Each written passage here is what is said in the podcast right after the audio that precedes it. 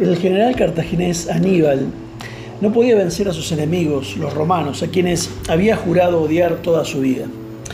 Estamos hablando del siglo III a.C. Aníbal ideó una estratagema inesperada para trastornar los planes romanos.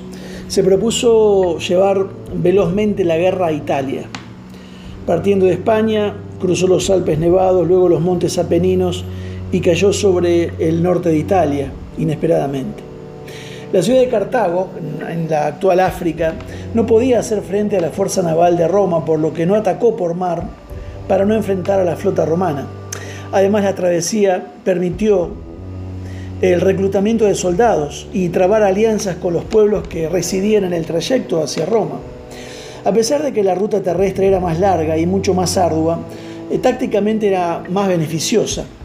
Los cartagineses son descendientes de los fenicios que vemos en la Biblia un pueblo comerciante y poderoso en el mar, pero no tanto con Roma como para enfrentarla.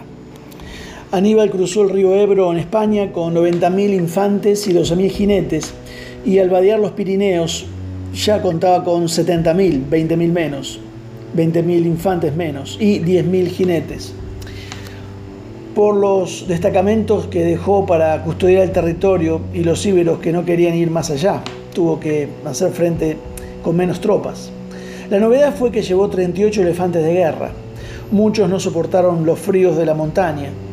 Aníbal ganó batalla tras batalla al llegar a Italia, estuvo guerreando ahí 16 años, pero no se atrevió a tomar la ciudad de Roma. Como gran estratega militar siempre hacía lo que nadie esperaba. En esta pandemia hay una pregunta del millón. ¿Por qué hay gente que se enferma y muere? Otros se enferman sin síntomas y otros nunca se van a enfermar. Al principio nos decían la edad y las enfermedades previas, pero ya han muerto personas tan jóvenes como de 26 y 30 años sin enfermedades previas. Han muerto niños. La respuesta es la genética. Dicen que dentro del gen ABO, ABO, que determina en una persona el tipo de sangre y un tramo del cromosoma 3 que contiene otros genes, ahí está el problema. Estos genes hacen que algunas personas sean más susceptibles a los síntomas graves del COVID-19. Así todo hay una combinación de factores, no es solamente un gen caprichoso que decide que moriremos. Las personas que tengan deficiencias congénitas, o sea, desde el nacimiento, en ese lugar son proclives a enfermarse, no importa la edad. Muchos de nosotros tenemos mala genética y nunca lo sabremos.